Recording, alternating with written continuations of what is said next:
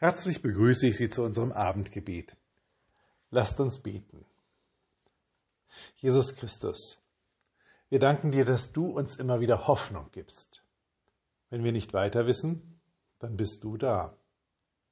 Wenn wir unseren Weg nicht sehen, dann leuchtest du uns, und wenn uns die Ideen und die Kräfte auszugehen drohen, dann speist du uns mit dem Brot und dem Wein des Lebens.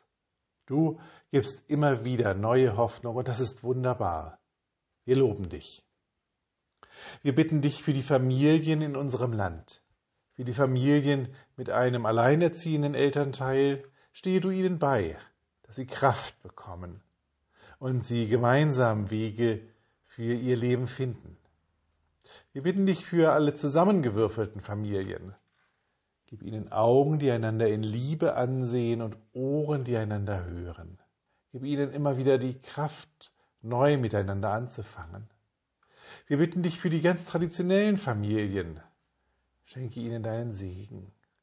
Und wir bitten dich für alle, die Wege suchen, Familien zu unterstützen. Lenke ihre Gedanken und Entscheidungen.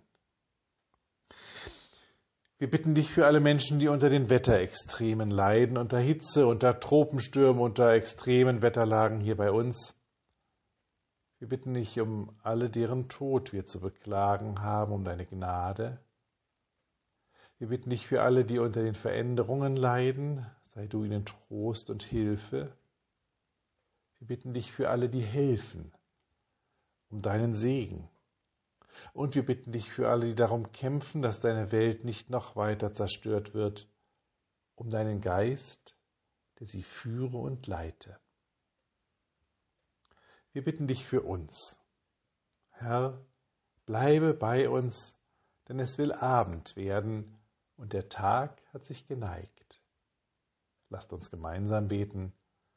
Vater, unser im Himmel, geheiligt werde dein Name Dein Reich komme, dein Wille geschehe, wie im Himmel so auf Erden.